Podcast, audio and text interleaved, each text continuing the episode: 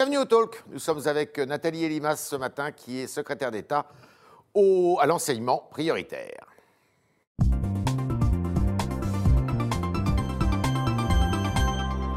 À l'éducation prioritaire, plus exactement. Bonjour Nathalie Elimas. Bonjour Yves Tréhard. Alors, le président de la République a pris la parole hier. Il a dit on supprime euh, l'école nationale d'administration, euh, chose qu'il avait déjà dite par le passé, mais là, Oui. ça y est, c'est acté. Oui. Euh, Est-ce que c'est vraiment là que ça se situe? Euh, Je sais qu'il y a eu les gilets jaunes, il y a eu euh, la bureaucratie qui a été beaucoup critiquée dans cette crise sanitaire, mais néanmoins, on a besoin de hauts fonctionnaires de très haute qualité, bien formés. Il n'est pas, c'est pas à l'ENA que, que- que le sujet se pose. Mais On aura toujours euh, de- des hauts fonctionnaires, toujours euh, des gens qui seront euh, bien Ouais. formés. L'objectif du président de la, de la, de la République, c'est euh, l'égalité des chances. Et en effet, Mais ça se passe avant, ça se passe pas. euh, ça, se passe avant, ça se passe avant. Moi, je le vois dans mon périmètre ministériel, hein, à, à l'enseignement, à l'éducation prioritaire. En effet, on voit beaucoup d'autocensure chez des jeunes filles, des jeunes gens qui considèrent que ça n'est pas fait pour eux, qu'ils n'y arriveront pas, que c'est un autre Comment on monde. y remédie? Comment on y remédie? Pas en supprimant l'ENA. On y remédie, en tout cas, c'est pas. On y remédie en travaillant dès le plus jeune âge, et c'est exactement ce que l'on fait, mais je pense que l'on y reviendra. Ouais. Et en fait, c'est pas supprimer l'ENA, le sujet, c'est de le rendre, c'est rendre la- Accessible. accessible à, euh, sur tous les territoires et à tous nos Alors, jeunes. il y a eu le dédoublement des classes en primaire, dans les zones prioritaires. Euh, quels sont les autres outils dont vous disposez pour faire que y ait... Parce que cette école qui est réputée euh, pour l'égalité, euh, égalité d'accès, tout ça, mais finalement, qu'on habite euh, dans le 5e arrondissement ou à Mency, euh, ville que vous connaissez bien, c'est pas la même chose. Alors, on a dédoublé les classes, vous l'avez dit justement. CP, CE1, ça y est, ça, on est à taux plein. En éducation prioritaire, ça concerne 300 000 élèves. On est en train de dédoubler aussi les classes de grande section, progressivement, sur, euh, sur deux années, la dernière année de maternelle. L'objectif, qu'est-ce que c'est, en fait, tout simplement? C'est de renforcer, consolider euh, les fondamentaux. Parce que dès lors que l'on sait lire, écrire et compter, on peut s'engager tranquillement euh, dans la poursuite de ses études. Vous savez, quand vous savez mal lire, Comment faites-vous pour euh, déchiffrer une consigne en mathématiques? C'est beaucoup plus difficile. Et donc, on a dédoublé ces classes. Et je crois que les moyens que l'on a mis dès le premier degré eh bien, sont extrêmement importants. On le verra dans quelques temps avec les premières cohortes de ces classes dédoublées qui vont arriver euh, au collège. Et on devrait avoir Mais des résultats très positifs. Analphabétisme à l'arrivée en sixième.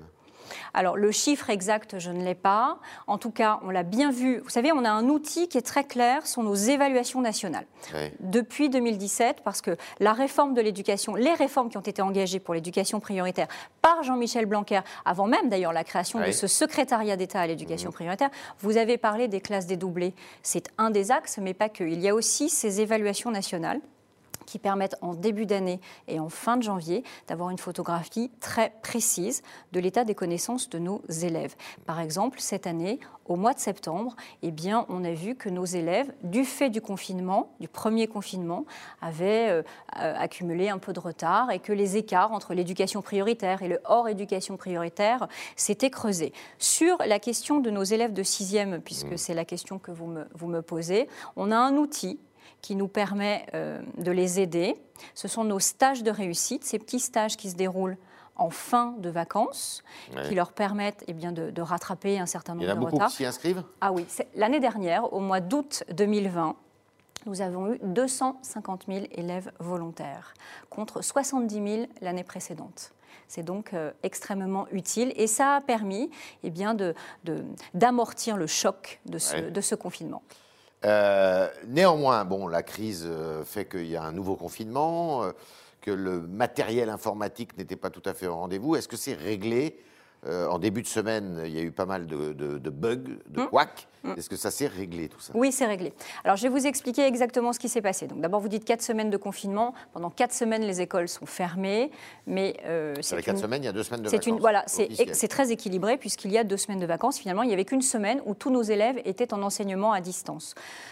Nous offrons un bouquet de services. Il y a effectivement le CNED, et c'est là qu'on a rencontré quelques difficultés, mais pas, que. Hein. Il y a l'UMNI et du SCOL. Rappelons aussi que France Télévisions et Radio France ont remis en place euh, la nation apprenante avec euh, des, contenus euh, très riches à destination de nos élèves. Hein. Exactement.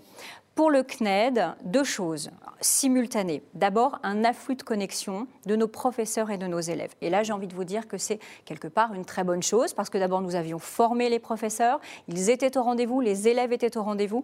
Il y a eu d'une part cet afflux de connexion et d'autre part des attaques sur le site du CNED et sur la plateforme Ma classe euh, à, la maison, avec euh, des attaques tout au long de la journée, dans la nuit, répétitives. mais les qui, est qui, qui, est qui commet ces attaques? Alors, je, ne sais pas. J'ai envie de vous dire. D'abord, je ne sais pas, puis c'est pas à moi de vous répondre. L'ANSI, l'Agence nationale de sécurité des systèmes d'information. Hmm. Et, et, dessus cherche. Une plainte a été déposée par le CNED. Une enquête est ouverte par le procureur de la République de Paris. Ça vient de l'étranger? Je n'en ai aucune idée. Je, ne sais absolument pas d'où ça vient. Et encore une fois, l'ANSI est en train de chercher. Donc, euh, quand on le saura, on sera capable de le dire. En tout cas, ce qu'il faut surtout dire, c'est que c'est la, la, plateforme et ma classe à la maison fonctionne. Il y a eu des ralentissements, il n'y a pas eu d'arrêt.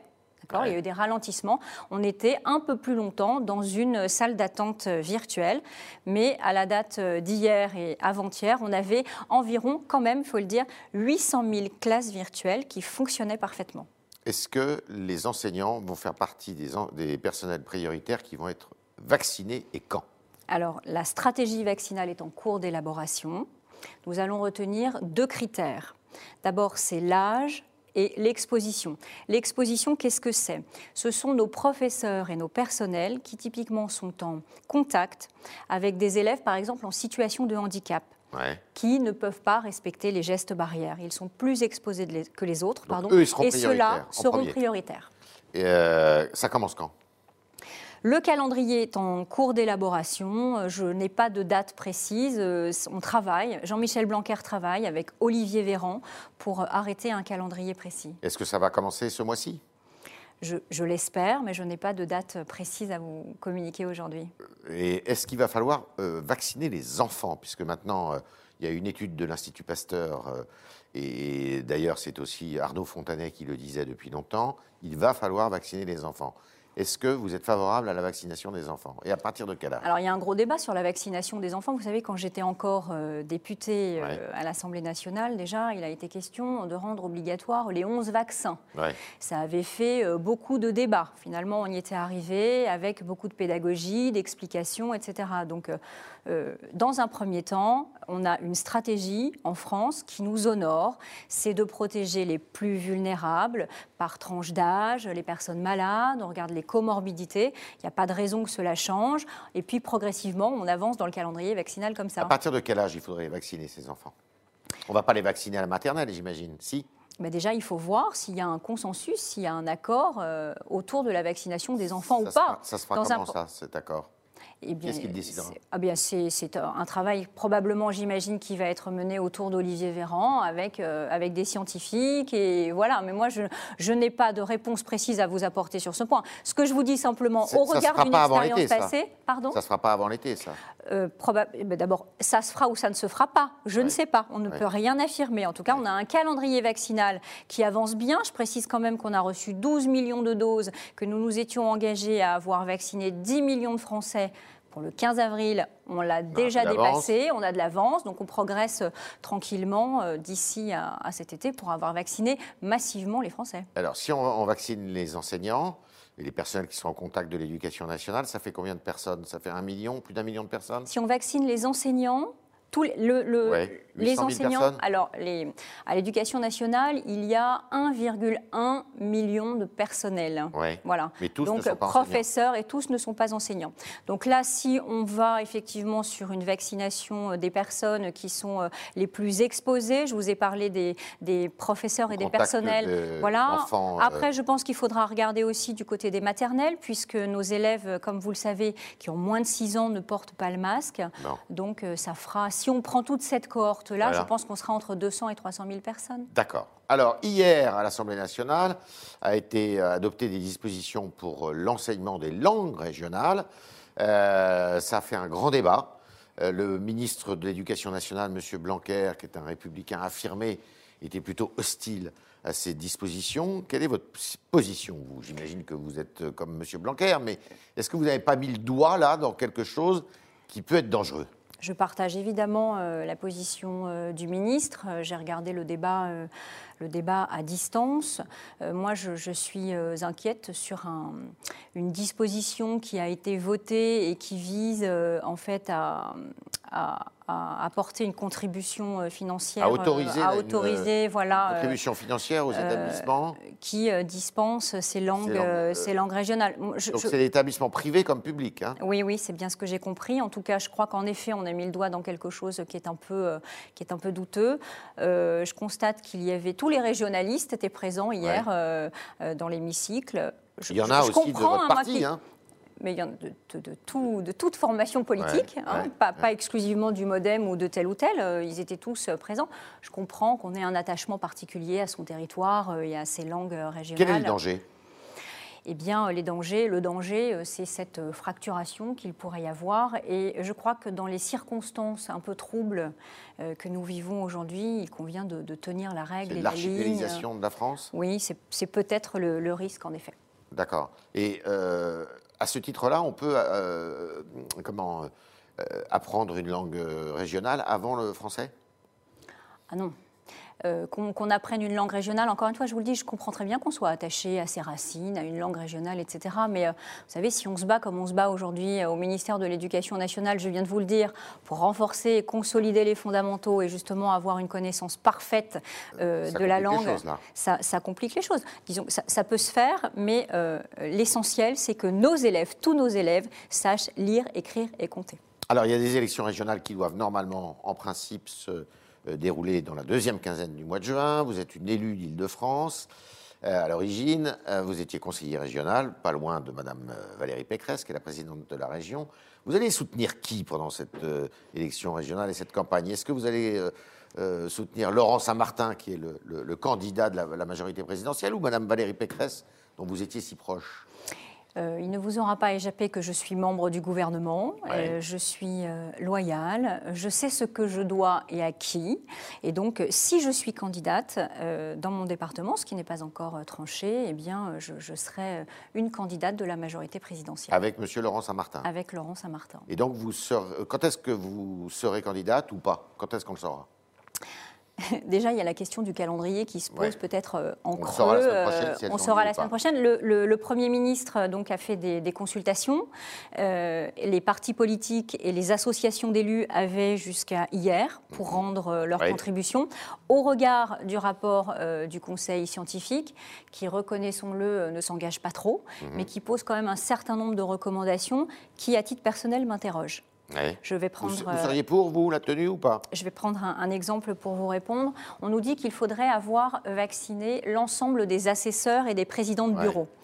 Euh, j'ai fait une petite estimation euh, à la louche, si je puis dire, ça fait 500 000 personnes qui devraient être vaccinées pour tenir correctement euh, ces, bureaux sans risque, qu'on fasse repartir l'épidémie ou bien que l'on euh, contamine des gens comme ça a été le cas pour les municipales de, l'année dernière.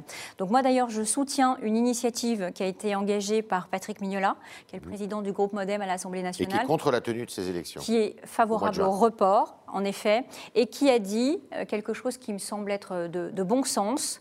Euh, il faut d'abord interroger les élus de terrain parce que ce sont eux qui organisent ces échéances électorales. Vous ne pouvez pas imaginer, regardez, ça paraît complètement contradictoire. Si on ouvre euh, les cafés, les bars, les restaurants. D'abord, on le fera avec parcimonie et on ne déconfinera pas aussi vite cette fois-ci. Peut-être, mais si vous ouvrez euh, les établissements de restauration, pour faire vite, et que vous n'ouvrez pas les bureaux de vote, ça paraît quand même un peu contradictoire vous avez fait le contraire hein, euh, il y a un an, c'est-à-dire que vous aviez fermé les bistrots et puis ouvert, ouvert les bureaux de vote. Non, moi ce qui m'inquiète le plus, vous savez, c'est pas tant le fléchage. Alors il y a quand même deux scrutins, il faut déjà l'organiser, c'est pas simple et pour en parler régulièrement. Enfin, deux scrutins, il y a deux scrutins le même jour, départemental et, régional. Euh, je me déplace beaucoup sur le territoire, je fais au moins deux déplacements par semaine. Chaque semaine, je vois des préfets, des élus qui me disent déjà ça, rien que ça, c'est difficile à organiser. Vous rajoutez l'obligation de vacciner, c'est encore autre chose. Vous rajoutez un parcours spécifique pour les personnes vulnérables. C'est une troisième couche. Et puis enfin, moi, ce qui ce qui m'interpelle, ce qui m'interroge en tout cas, vous savez comment ça se passe au moment du dépouillement. Il y a toujours un agglutinement de personnes dans les bureaux de vote. Et puis, qui vient dépouiller? Comment sait-on que celles et ceux à qui on va dire, quand ils viennent voter, si tu es libre ce soir, viens donc dépouiller, comment peut-on s'assurer que ces personnes soient vaccinées Donc, euh, je vois que Mme Elimas, c'est du euh, modem. Donc, comme François Bayrou et comme euh, M. Mignola, vous êtes plutôt favorable au report oui, d'autant que les conseillers régionaux, rappelons-le, ont été élus il y a en 2015, en décembre. Donc, si on retourne aux urnes au mois d'octobre, ça ne me paraît pas, très, gênant. On est avec Nathalie Elimas ce matin au Talk du Figaro et on continue avec Sacha Beckerman et vos questions.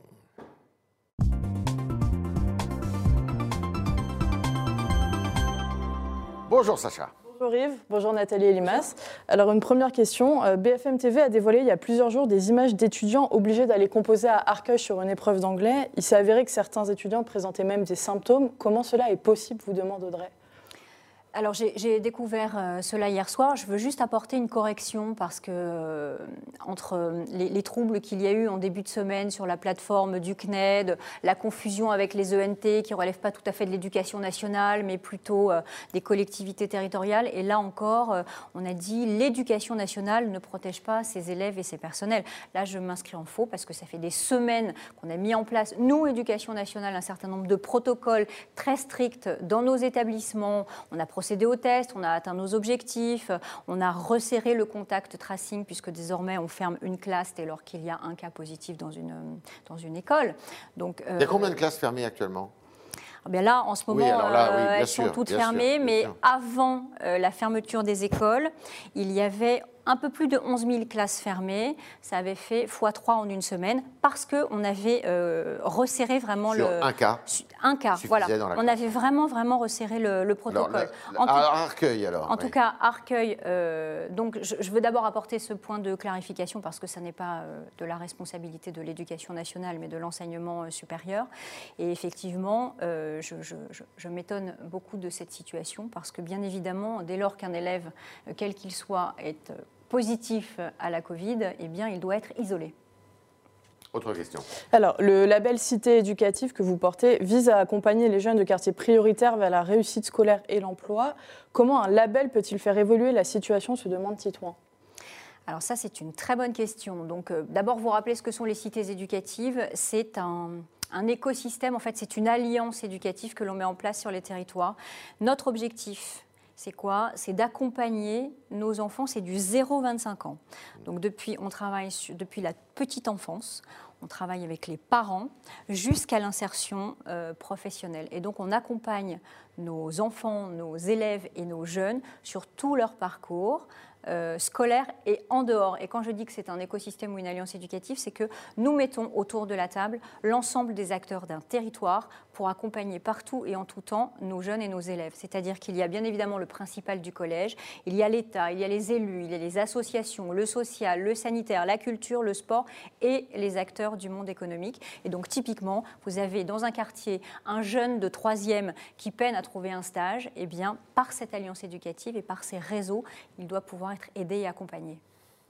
Euh, vous étiez député Modem. Euh, quel est votre avis sur la proportionnelle vous demande Eric sur le Figaro.fr c'était un engagement euh, de, campagne. C'est ce qui a, c'est un des points qui a permis de sceller euh, cet accord entre Emmanuel Macron et, François Bayrou. en 2017. Euh, nous y sommes évidemment attachés. François Bayrou en a reparlé tout, tout récemment. Quitte à passer par un référendum? Alors, je, sais qu'il a effectivement euh, posé cette question euh, comme, une condition, en tout cas un. Euh, encore une fois, en, toute cohérence et en toute logique, si je vous dis qu'il me paraît difficile d'aller voter au mois de juin, je ne vois pas comment on pourrait organiser un référendum très, très prochainement, là, sur la, question de, la proportionnelle. En revanche, qu'on rappelle cette volonté au président de la République et à la majorité présidentielle et que peut-être on y réfléchisse pour 2022, ça me paraît pas mal. Dernière question. Alors, petit déjeuner, déjeuner, transport gratuit dans certaines villes pour les étudiants, c'est une société d'assistés, fait remarquer Z sur le Figaro.fr. Qu'est-ce que vous lui répondez?